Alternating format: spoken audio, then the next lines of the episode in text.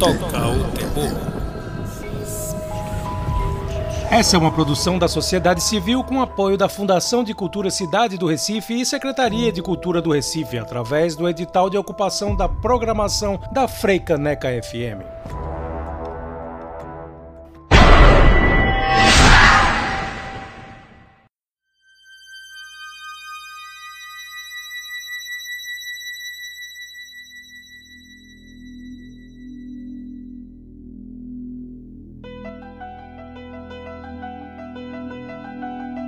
Boa noite a todos e todas que estão nos ouvindo aqui na Freicaneca FM. Estamos começando mais um programa Toca o Terror, que sempre traz para vocês novidades e coisas antigas relacionadas ao universo do horror, ficção científica, suspense e filmes correlatos.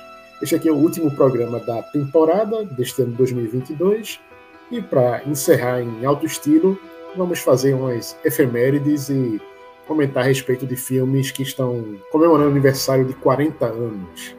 Veja só, várias pérolas aí dos anos 80 que muita gente já assistiu ou deve assistir.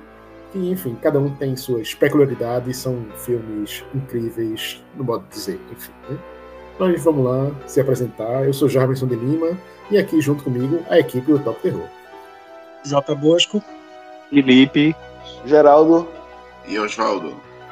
E bem, como falei, estamos falando hoje de filmes que completam 40 anos, foram lançados em 1982. Um ano bastante é, produtivo aí para o cinema de horror, depois que muita coisa já havia sido lançada, já deu um start aí na febre de slasher dos, dos anos 80 no ano anterior, e 82 só consolidou aí o gênero que Felipe tanto gosta também, vários slashers, né, Felipe? Muitos. E das mais variadas qualidades. Eu vou falar de um já já que é. Eu tava falando do terror da Serra Elétrica, é o famoso tão ruim, tão absurdo, tão inocente que é bom. Esse é filme bom. se chama Pieces. Pieces, exatamente. E, e veja só, ele pegou esse nome aí, o terror da Serra Elétrica, só que na verdade não é nem assim, não é nem filme americano, né? É não, é um filme, se eu não me engano, espanhol. E é dublado em. em é, é, dublado com as vozes americanas, é muito bizarro. A gente sabe que nessa época a maioria desses filmes de horror, principalmente esses slash, enfim, eram feitos para o mercado internacional. Então, naturalmente, a gente vai ver muitos atores falando em, no inglês macarrônico só para tentar pegar o público norte-americano que fala inglês, né? A história é o seguinte: a, o filme se inicia com um garotinho brincando com. É, ele é pego pela mãe com um quebra-cabeça de mulher pelada. Né? E a mãe super. super carola, assim. Aqui é errado, isso é o pecado. Aí. Brinquedo né? bem educativo, né? Pois é, né? o menino tava querendo aprender, gente, qual besteira. Se não aprende em casa, aprende na rua, é pior. Aí, o que acontece? Ela confisca o brinquedo e pune o menino, sendo que o menino eventualmente mata a mãe, desmembra o corpo todo.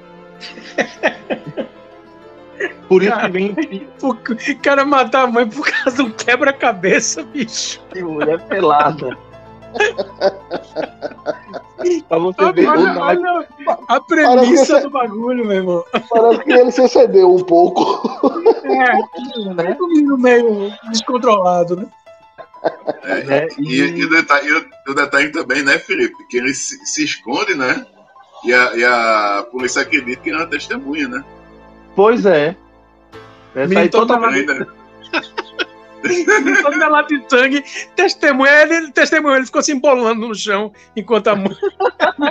enquanto esperava a polícia, né? Só se for.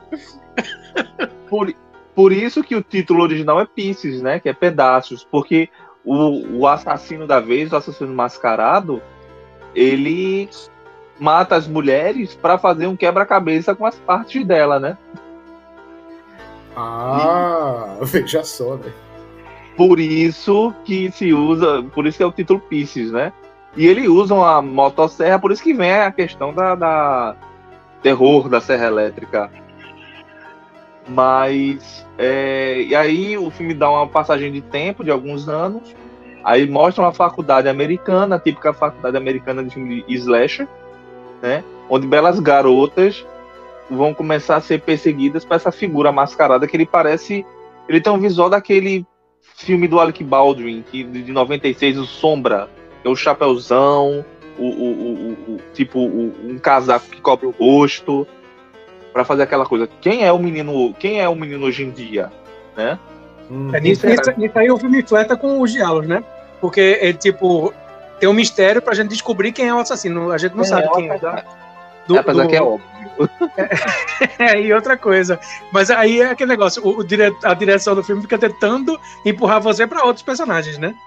É claro, mas você. Tipo, o esquisito, o esquisito da, do jardim, que é o cara que fica com a serra elétrica, ou seja, o cara com, o tempo inteiro fazendo cara feia com a serra Exato. elétrica na mão. Será que é ele?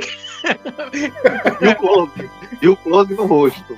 É, e é, é, sempre fazendo uma cara feia, assim, tipo, todo mundo que passa, ele fica encarando com cara. É tipo, a, é direcionar você pra ele a pulso, né? Tipo, olha, esse cara aqui, gente, vocês notaram que ele anda com a elétrica? Gente, vocês notaram que ele tá de cara feia o tempo inteiro? É isso, gente. Assim, é, é, é, o tipo de filme que bebe da fonte de Sexta-feira 13 e Halloween de uma forma bem é, é amadora, para dizer o um mínimo, né? Sexta-feira 13 se torna um psicose, assim, comparando ao filme, né? E, e, e, e o próprio psicose é, é uma referência para o filme, né? Com a, essa história do, da, do menino com a mãe, a obsessão. É uma coisa bem psicose. Mas é ver para crer. Se você gosta de filme ruim, tem completo no, no YouTube. Perca uma hora e meia. É divertido, é divertido, é um surto, é um surto. Ou se a pessoa gostar muito, pode ir atrás de um dos boxes da Versátil, de Slashers, que tem lá também o, o Pieces, junto com o Natal Sangrento, que é outra joia dessa época dos anos 80 também. Né? Pense num box maravilhoso, então, hein? Só pérola. Ai, gente. Não, mas olha, sincero, vou ser muito sincero. É, o, o Terror da Serra Elétrica é bem mais divertido que o Natal Sangrento. E Natal Sangrento, ele tenta ser sério, né? Mas não consegue de jeito nenhum. Mas o, o, o, o, esse Pisces é, é tão absurdo, é tão é, é, é surtado que, que não tem como levar a sério em nenhum momento da, da motivação, das atuações, da direção, dos efeitos. Não tem como levar a sério. Sabe? Olha, Mas é divertidíssimo. Vou falar também em filme que não, não dá para levar a sério, mas também é interessante e também está completando 40 anos a gente não pode deixar de falar de Basket Case, um dos. Como assim não pode que... levar a sério Basket Case? Que absurdo é esse, seu herege.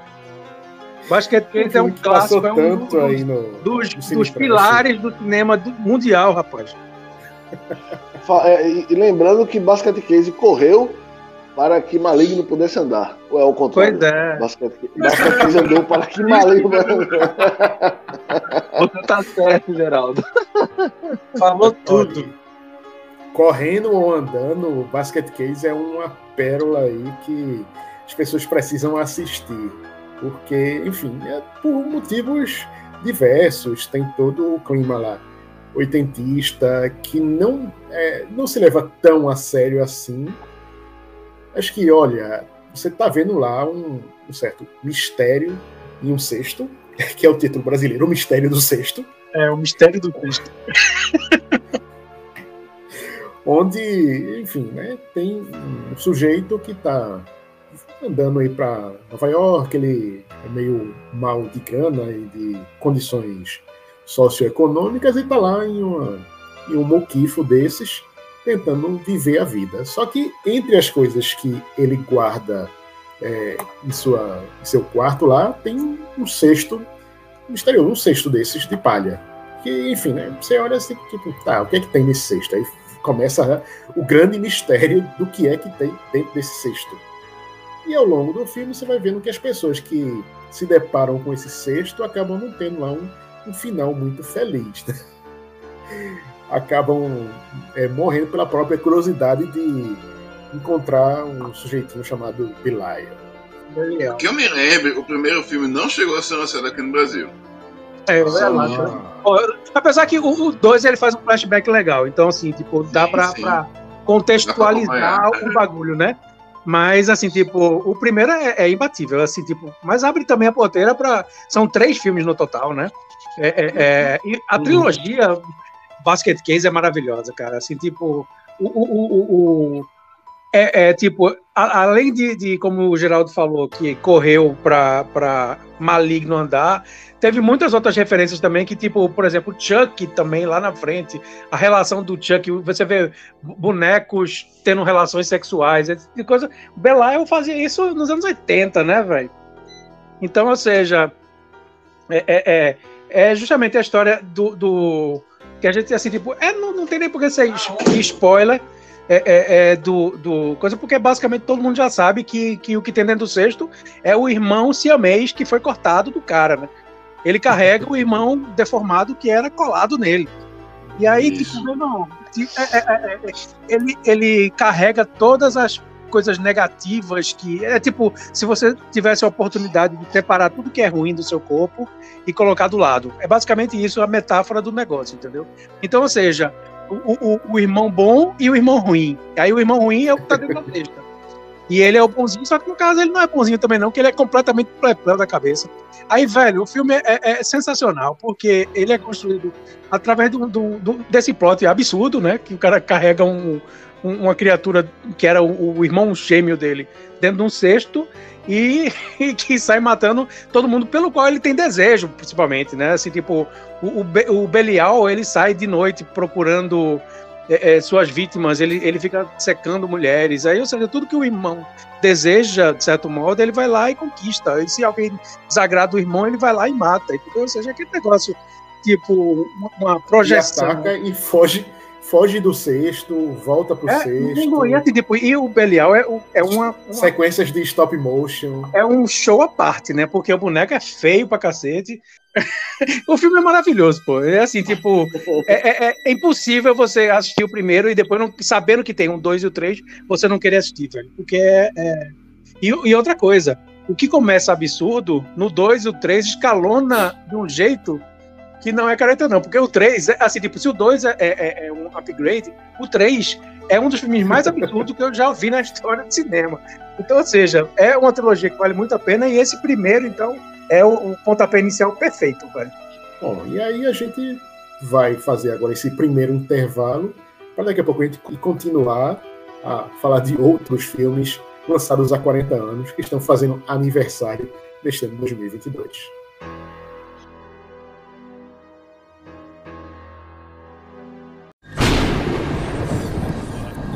Toca o terror.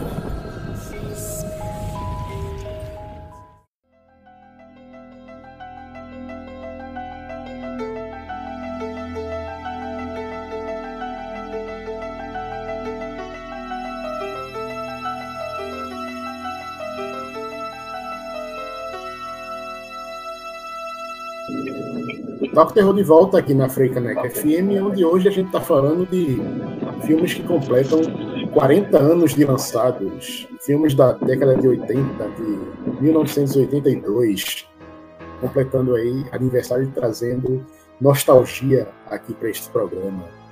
Um dos filmes nostálgicos que completaram 40 anos também foi um que Geraldo viu, chamado Don't Go to Sleep, ou Não Adormeça.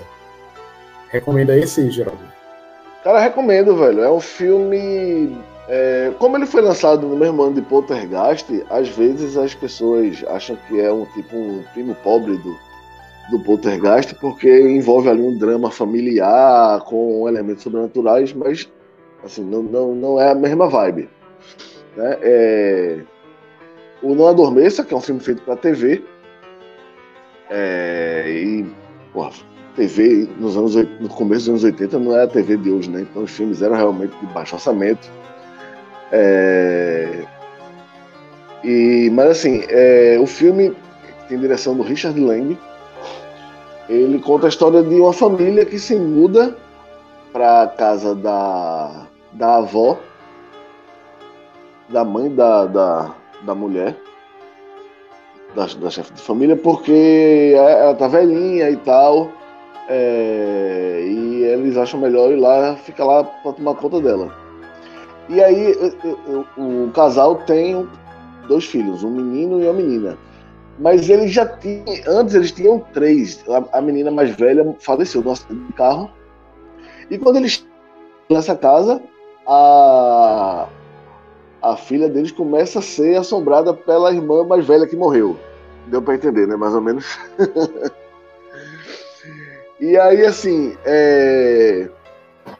esse filme, velho, se ele tivesse um pouco mais de dinheiro, eu acho que ele seria muito mais lembrado. A galera, é, é, nas pesquisas que eu fiz depois de ver o filme, a galera disse que esse filme passava muito na TV. É, eu, eu, sinceramente, não lembro. Eu só, eu só tomei conhecimento desse filme quando. Porque, né, é aquela coisa. É, é filme produzido para TV, então tem uma, uma produção mais barata e a galera começa a, também a, a circular e negociar mais barato também para distribuição internacional. É, a, a, a, Globo passou, passou anos exibindo filme feito para TV no Supercine. Era, era muito normal. Mas assim, eu confesso que eu não lembro. E aí eu achei esse filme no YouTube, inclusive tem dublado, então realmente o filme passava na TV brasileira, já que tem a versão dublada. E assim, é, velho, foi é. muito bem dirigido, muito bem dirigido, velho. Esse, esse, Richard Lang é o cara que tem uma experiência gigante na TV americana. O cara dirigiu desde Kung Fu até Barrados do Baile. O cara trabalhou aí décadas. E assim, o filme é muito bem feito, muito, muito bem dirigido. Ele tem problemas orçamentários, claro. É, e ele tem uma história muito mais cavernosa do que a história de Poltergeist. Então nem compare com Poltergeist, porque não, tem, não é a mesma vibe. Não é uma, é, tem, tem ali um, um, lance de casa mal assombrada, mas é outra, outra história. E assim, vale muito a pena. É, com todas as suas limitações, o filme faz, faz uma história bem cabulosa. Assim. Oswaldo conhece também, Oswaldo já assistiu. Sim, inclusive tem um, um, eu escrevi um texto assim é, que tá lá no site do Toque Terror, né? Quem tiver interesse pode conferir. E o filme, assim, na minha opinião, assim, é um, é um dos filmes mais sinistros dos anos 80, com certeza. Bem, bem, bem cabuloso. Não, e aí, só pra gente é, destacar uma coisa aqui, é que esses filmes lançados em 1982, né? É, tem vários famosos, inclusive o já citado Poltergeist, mas a gente está fazendo um recorte de filmes não muito conhecidos também para oferecer a vocês essa variedade aí que o Top Terror é conhecido. Né? E um desses outros também filmes lançados há 40 anos dessa vibe é Alone in the Dark, que né, também completando 40 anos, famosinho, né? O que vocês acham dele? Ó, é um slasher bem competente, né? Um elenco bem estrelado, bem estrelado mesmo, né? Tem o Martin Landau, tem o Donald Pleasence. Quem mais, Oswaldo? Me ajuda aí. É. Jack Palance, né? Jack Palance, verdade. e a história é o Jack seguinte... Palance, né? Jack Palance e, e Martin Landau, né? Fazem esses dois presos, né? Que são, que são criminosos insanos, né? Que, Exato. Que acabam fugindo aí de, desse hospício junto com um outro, outro coleguinha de, de Senadeiros, né? Que é um sujeito que tem uma máscara também de hockey, né? Antes de Jason. Antes de Jason.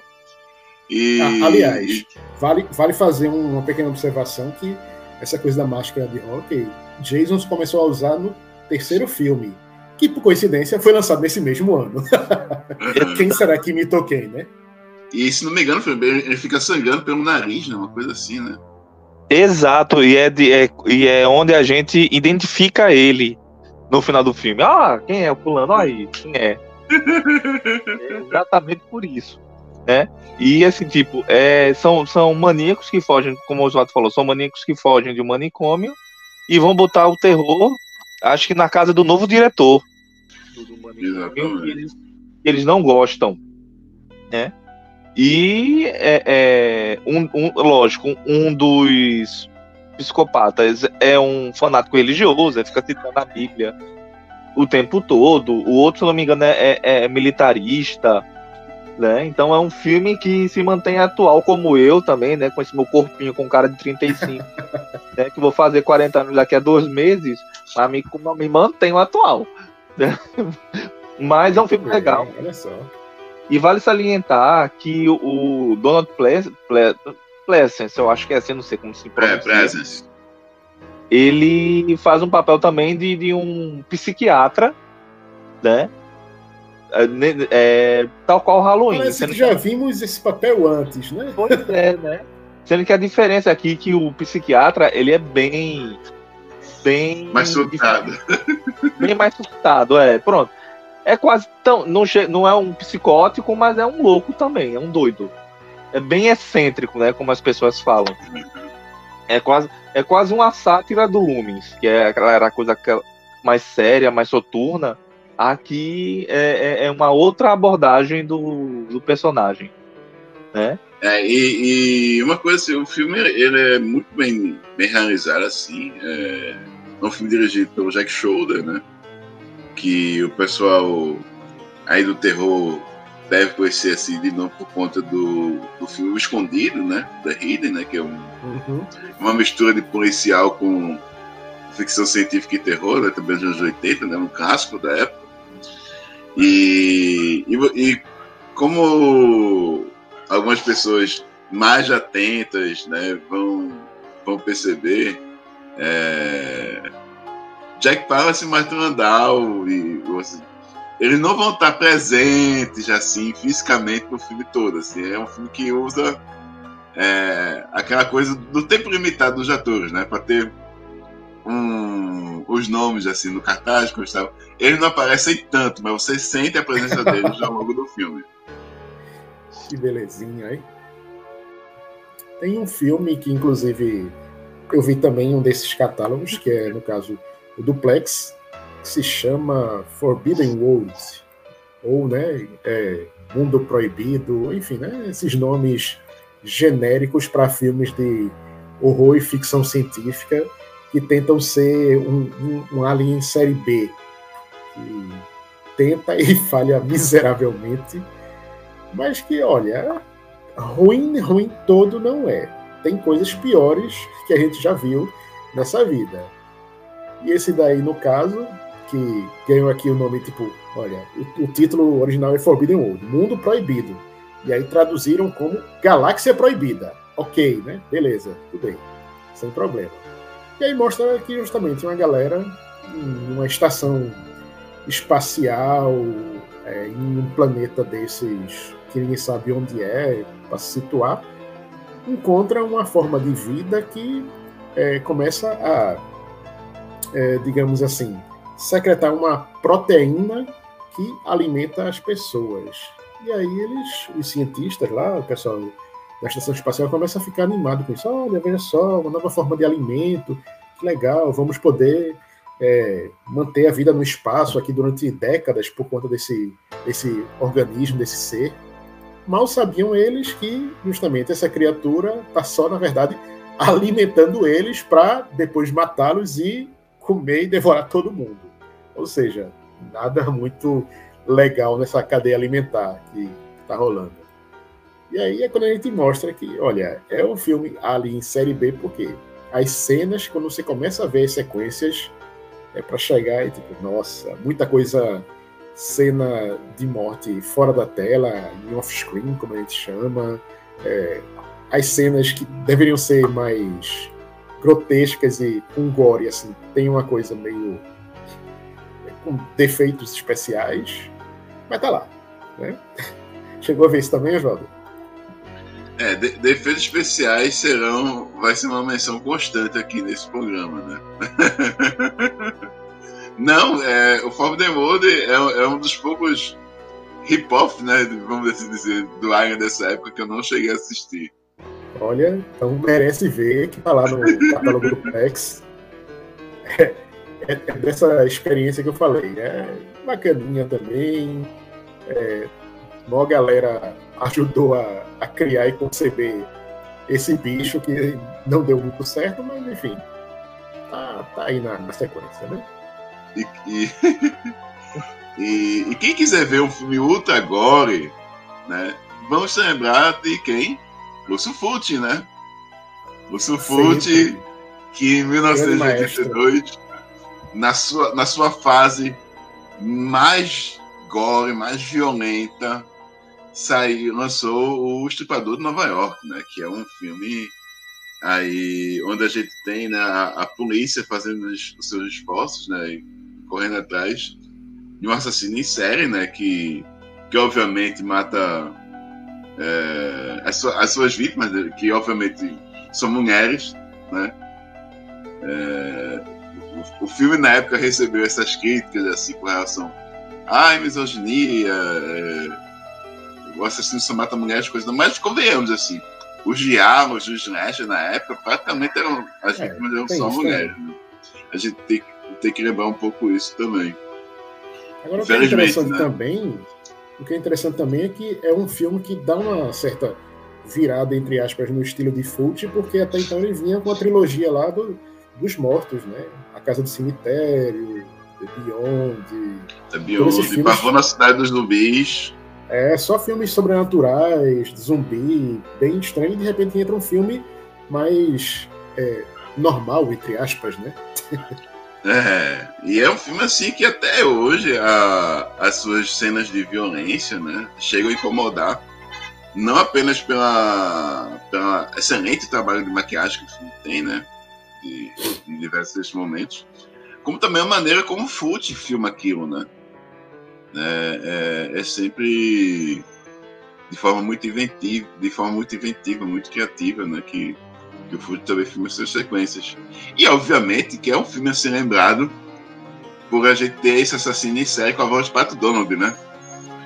Então, fica a dica, assim, é um, é um giallo, né? É um filme que, que faz parte desse surgimento, mas é um filme que é muitíssimo mais violento do que a média aí do, desse estilo. Então vale a pena. Lançado aqui como.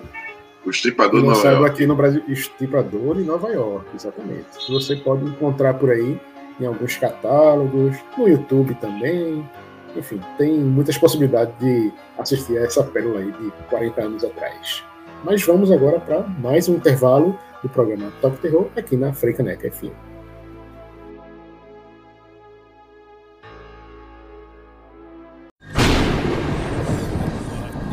Toca o terror.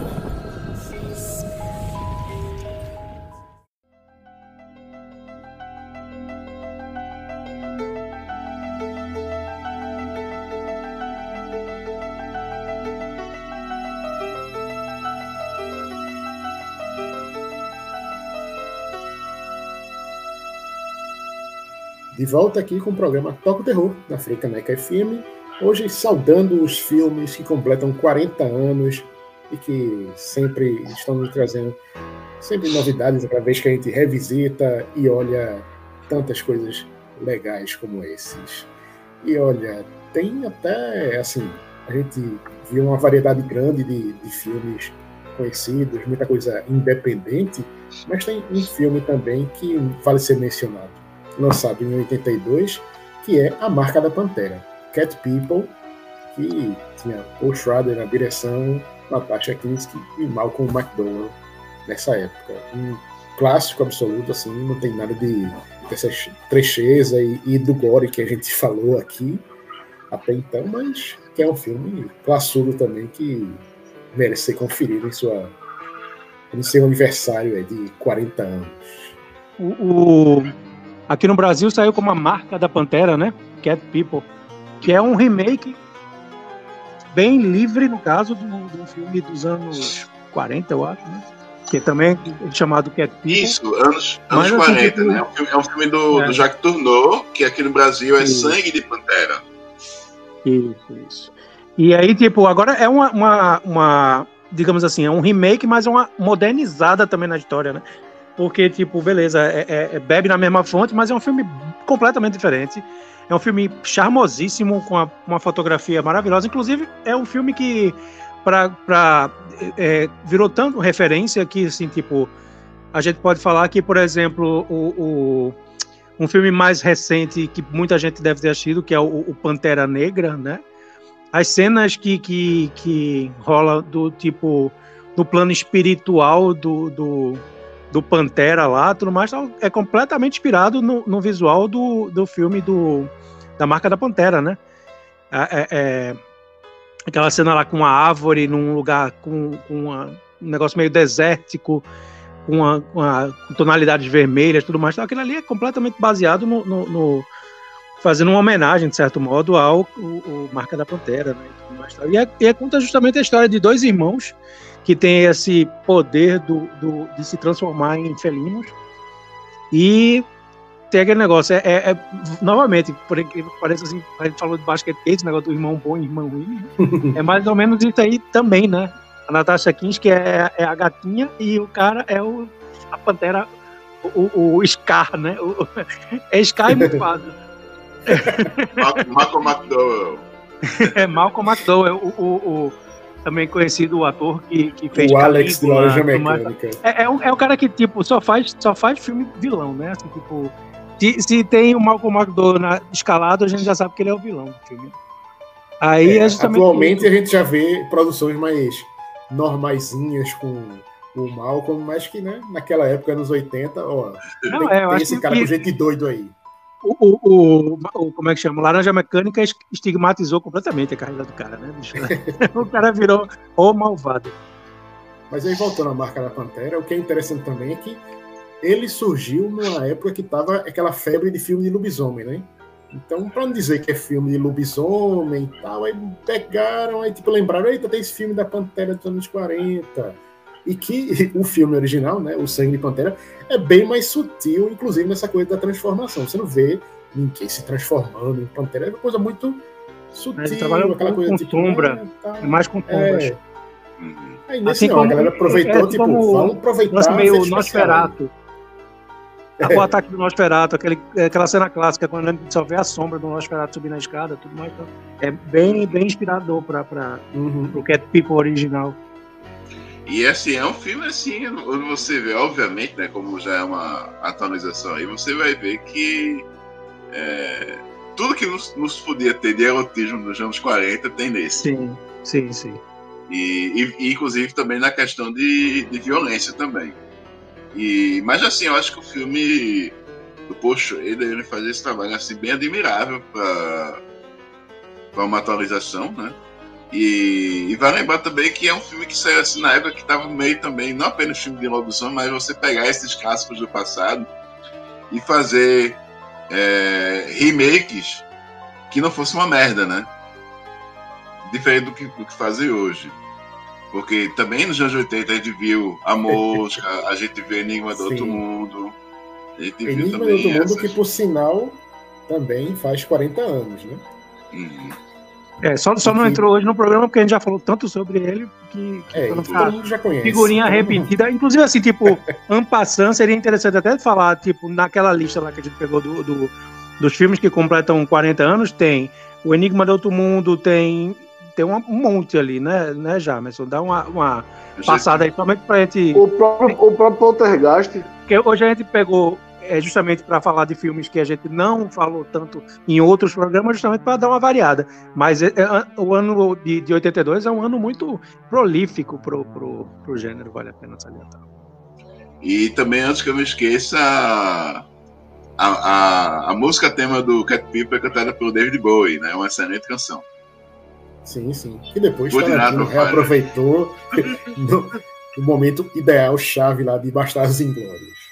E aí, olha, nesse ano de 82 teve até filme de super-herói, entre aspas, uma adaptação de quadrinhos que muita gente torceu o nariz e que vale ser mencionado porque foi a primeira vez que o Monstro do Pântano apareceu na tela. Geraldo, você como ávido consumidor de quadrinhos, o que você tem a dizer sobre o Monstro do Pântano versão Scriven? Cara, não muita coisa, porque eu nunca vi esse filme, velho. Eles só querem dois Craven e pronto. É um filme é ruim, cara. É um filme ruim, é um filme bobinho. É assim, tipo, é uma adaptação pegando a, a, base da base do história do, do, do, do monstro do pântano. Né? É a história do cientista que, que, que, que sofre um acidente, é, cai no, no, pântano e depois ele volta como uma criatura. Só que aquele negócio é, é aquela fase bem é, é, é original mesmo do, do Monstro do Pântano, muito antes de é, porque, porque, tipo porque, exatamente, pelo ano, né, o filme de 82, é, ainda não tinha aquela reformulação feita pelo Alan Moore, que transformou, inclusive, o Monstro do Pântano num lance mais de, de terror e, e, fantasia do que ação e aventura. Então esse filme do, do, do Wes Craven, como o Bosco falou aí, pega essa parte mais, tipo... Tem Corcunda de Notre Dame, né? O monstro escondido ali do pântano que vão perturbar o cara e o cara tem outra é. coisa também, que é, é, um filme que lembra muito aquele seriado dos anos 70, que tinha o, o, o Hulk da Mulher Maravilha. Tem aquela mesma estética, aquela mesma vibe. É. Se é, tivesse é, transformado é mais ou menos isso série, mesmo. Né? É, um, é um produto meio, meio televisivo. Pois é, ficou estranho, deslocado para a época e, né, limitações. Ah, eu, e... eu, acho que aquele negócio, assim, tipo, como eu falei até na época que, na, na, quando a gente estava preparando essa lista, não é um filme legal, assim, tipo, mas ele vale a pena ser referenciado, até porque hoje em dia é, é, é, tá se consumindo muito filme de super-herói, né? Então, ou seja, vale uma visitada, mais por questão de curiosidade mesmo, para ver como é que o pessoal fazia.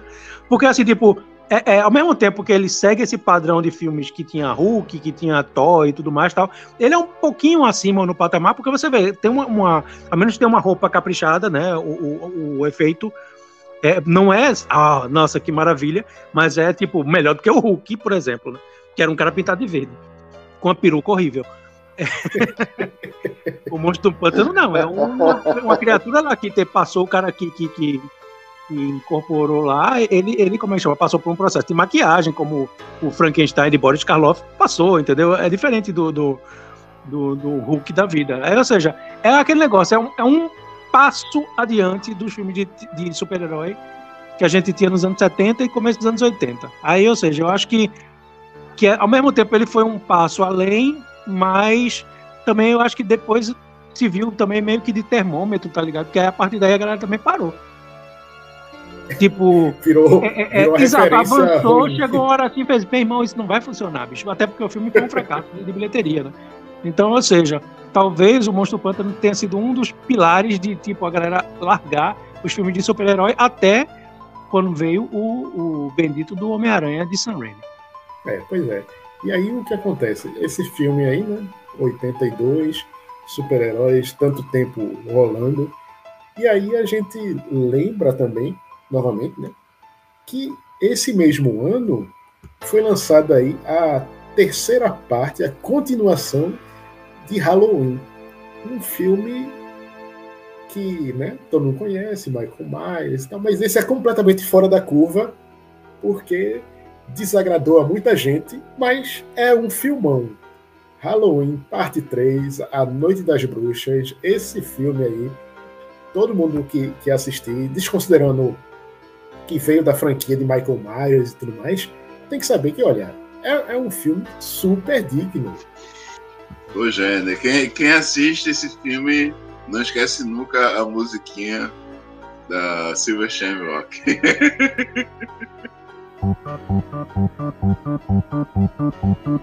happy, happy Halloween, Halloween, Halloween, happy, happy Halloween, Silver Shamrock. Happy, happy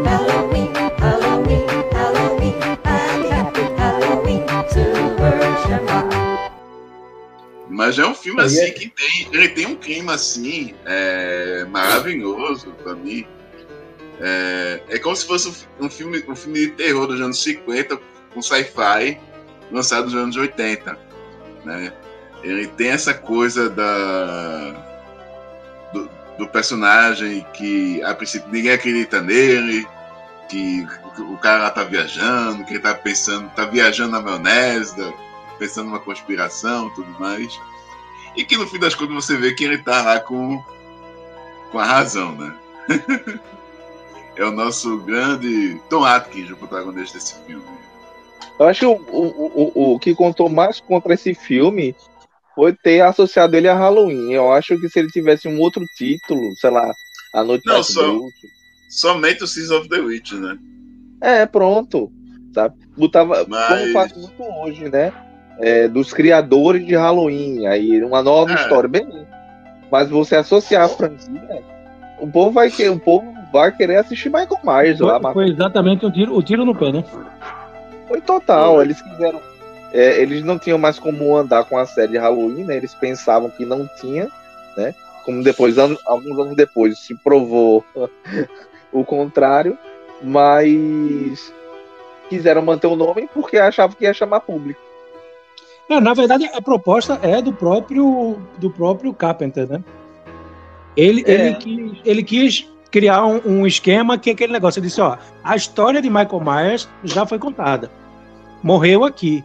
A partir de agora, eu quero entrar num esquema onde eu vou pegar o nome Halloween e a partir daí eu vou fazer filmes que seriam filmes independentes. O que temos na história de Halloween 3 viria um Halloween 4 aí que seria uma outra história um outro conto aí que poderia ser o quê? Seriam histórias de Halloween, né? É, histórias aí- passadas no Halloween. E isso era a proposta dele era essa a partir daí. Uhum, Só que sim. aí, meu irmão, a comoção geral do público foi dizer: vai pra merda, eu quero Michael Myers de volta. E foi o que aconteceu, né? E nunca mais nos livramos dessa maldição. Mas aí, só lembrando que o Halloween 3, esse que a gente falou, A Noite das Bruxas, está no catálogo da Amazon Prime, para quem quiser assistir e fazer justiça a essa obra tão, tão polêmica. Mas bem, vamos aqui ao último intervalo do programa Top Terror de hoje e daqui a pouco a gente volta relembrando aí de outras dicas de filmes maravilhosos lançados há 40 anos.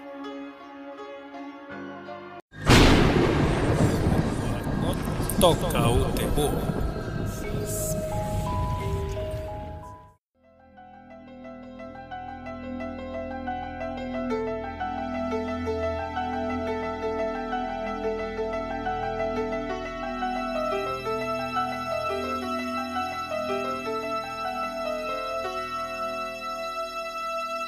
Top Terror de volta na Fricaneca FM. Lembrando, neste programa, final da temporada, filmes que completam 40 anos. Os aniversariantes do horror, lançados no começo dos anos 80, e que alguns dos quais são meio esquecidos, e outros que a gente faz questão de lembrar. Assim como essa dica agora de Oswaldo. É, então, eu, eu um, um, um sujeito que eu sempre ouvia falar né, dos filmes dele, mas eu nunca, nunca cheguei assim a, a parar e, e conferir, é esse cara chamado Don Dolan, né, que é um realizador é, de micro orçamento, né, filmes muito baratíssimos, né, independentes. E eu comecei com Night Beast, né, aqui no Brasil como Criatura da Noite, no VHS, né, vai para os nostálgicos. E é aquele filme muito simples. A alienígena do mal chega numa cidadezinha e começa a matar geral. É simples. O, o, o, a premissa básica do filme é essa. Você tem um, um, um cara numa roupa, né? Aquela máscara, tudo mais. Tem, tem uns efeitos aí de animatrônico, de, de miniatura no começo do filme, mostrando a, a nave chegando aqui na Terra. E assim, eu achei uma delícia. Eu achei o filme bem bacana, assim, muito divertido. É... Obviamente, atuações ridículas, risíveis, né? O, o, elenco todo de amadores, né? Você vê que aquele filme é realmente tocado é, por amigos, né? e, que ele, e, e, apesar dele ter assim uma hora e vinte, uma hora e vinte e um, ele é aquela coisa, né? Ele, ele, sempre vai ficar mais chatinho quando o monstro não está em cena, quando começa a dar um espaço um pouco demais para os personagens humanos que não são tão interessantes como o monstro. Mas fica aí a dica, é um filme que é, é acho que digamos que 70% do filme é, são, são os personagens é, atirando, atirando no monstro de, de, alguma maneira, de pistola, de, de espingarda. E, e morte, né? Tem morte adoidado. Acho que ele mata umas 30 pessoas da cidade ao longo do filme. Tem, morte, tem morte de criança, tem morte de velho, tem morte. Tem morte com pistola de, de, de, raio, de raio laser. maravilhoso, assim. É um filme que. O, é o supra-sumo dos anos 80, raio laser. É um, é um filme assim que é para toda a família, sabe? E, e eu quero destacar também que eu, eu, sou, eu, sou, às vezes assim, eu sou muito agradecido ao Toco Terror, né, por essas experiências que eu tenho, né, enquanto masoquista também que eu sou, né, que eu vou atrás desse tipo de filme para falar aqui no, no programa, é Como? que eu assisti nesse, nesse, nesse filme aqui tem a, a cena de sexo mais constrangedora que eu assisti de todos os tempos. Fica aí a dica, aqui é a turma da noite, Night Beast, uma belezinha. E olha, outro filme de 1982, completando aniversário de 40 anos, que eu não poderia deixar de falar aqui nesse programa, é um filme de Chuck Norris. Um filme chamado Fúria Silenciosa. E que você tá achando estranho, tipo, Chuck Norris, filme de terror, que história é essa? Pois é, teve esse filme aí. Inclusive, eu fiz uma dica aí pro site do Talk Terror, você pode conferir lá. E nesse momento vamos aproveitar para detalhar melhor o que acontece nesse filme, em que Chuck Norris é um xerife de uma cidade que está tendo que lidar com um caso de um de um cara que teve um surto psicótico, está ameaçando a própria família, e aí, né, a polícia americana já chega atirando.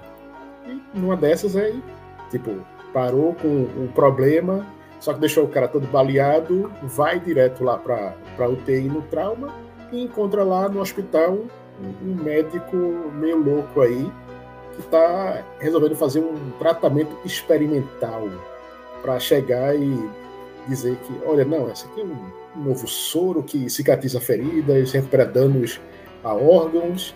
E aí nessa história o cara vira meio que um uma espécie de Deadpool com Michael Myers, só que não consegue falar.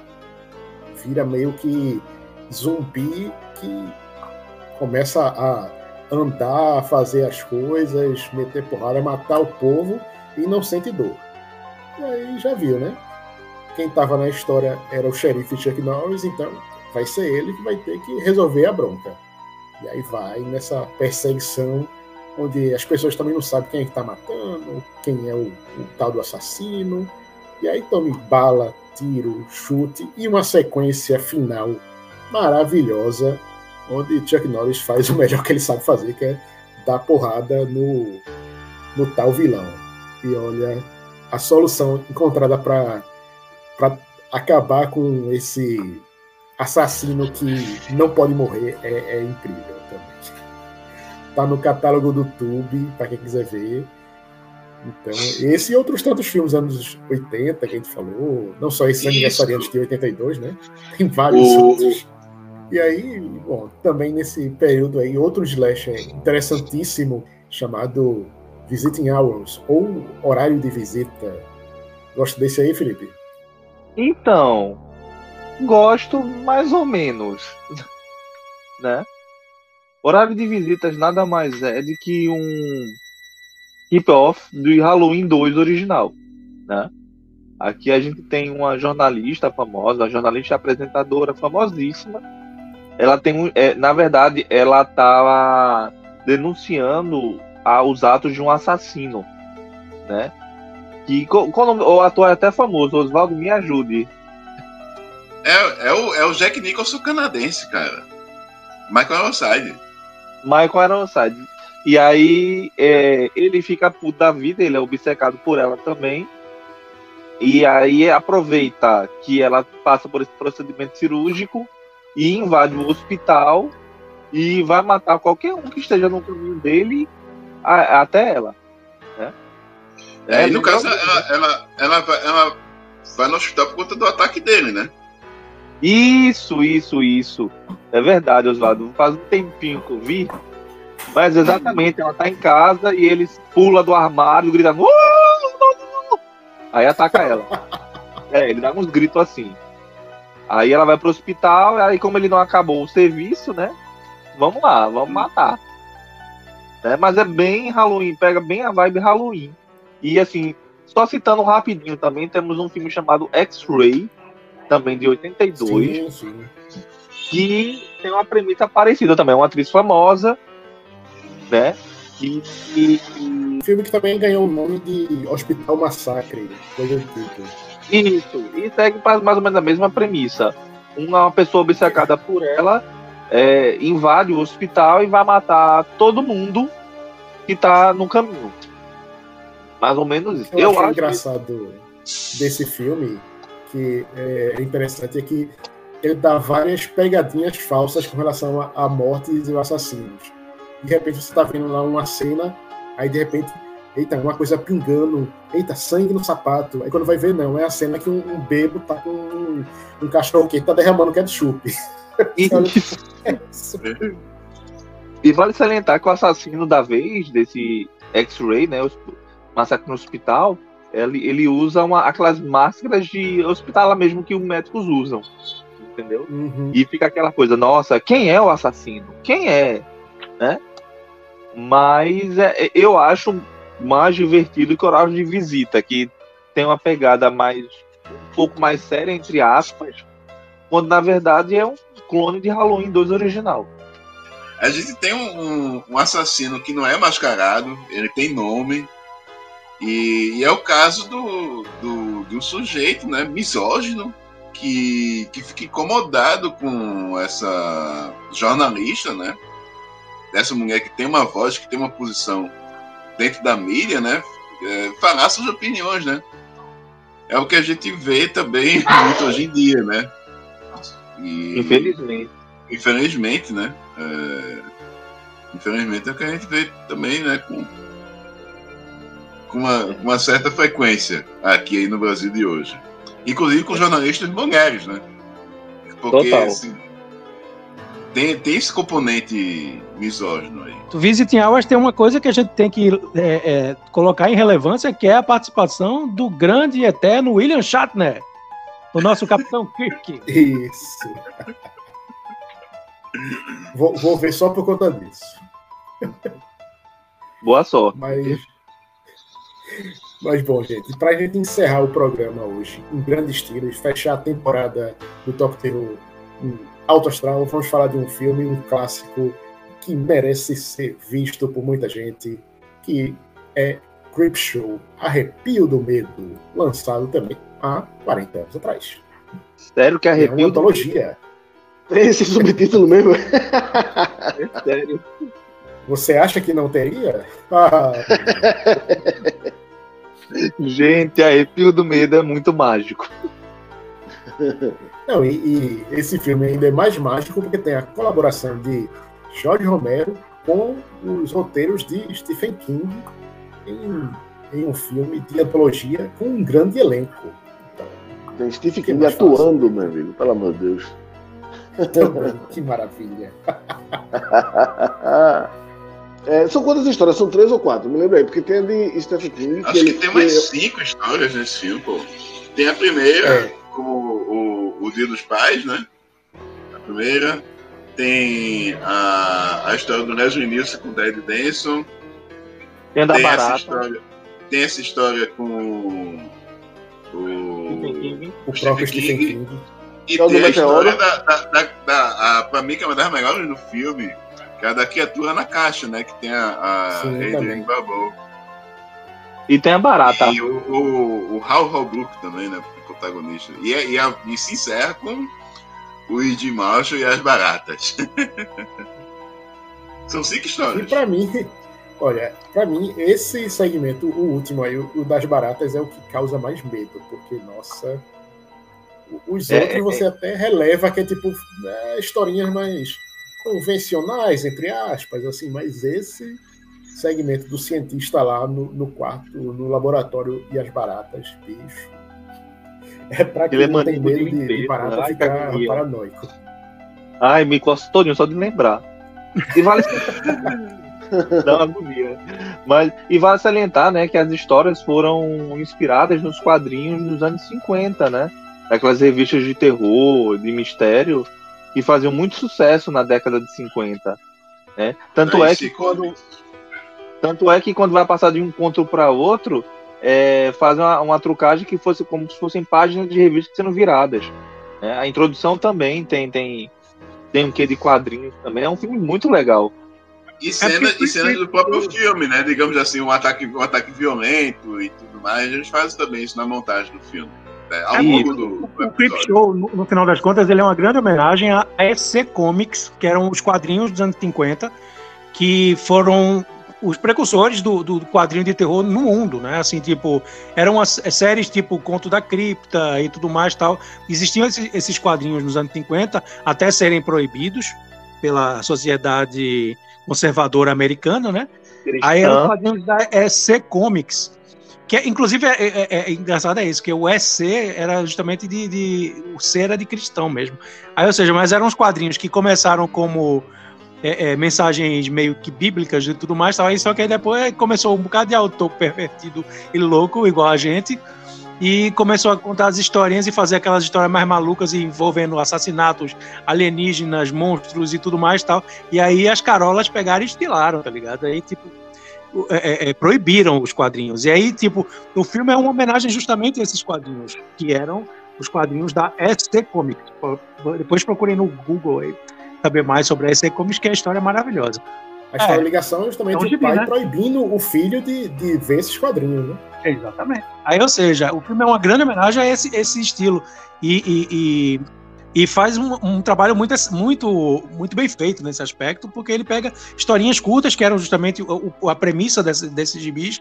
Você pegava ali, tipo, eram. É, é, aqui no Brasil lançou, tipo, Contos da Cripta, é, é, Tumba, não sei o que, Calafrio é, aqui no Brasil foram lançados esses quadrinhos várias vezes e por várias editoras diferentes.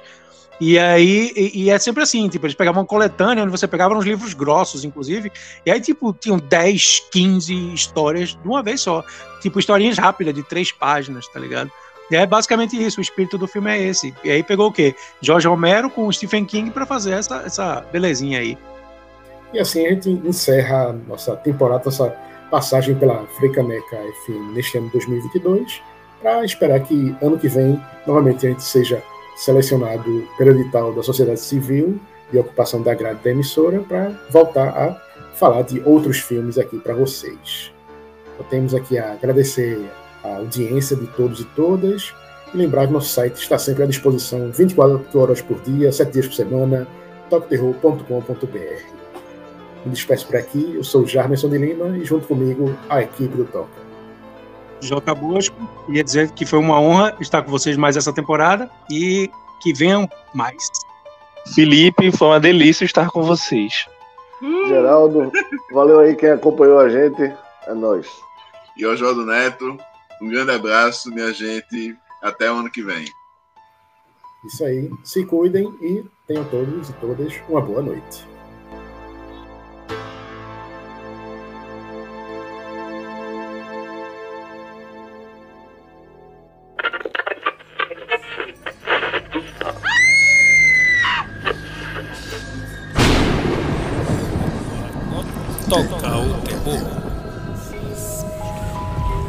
Essa é uma produção da sociedade civil com apoio da Fundação de Cultura Cidade do Recife e Secretaria de Cultura do Recife, através do edital de ocupação da programação da Freicaneca FM.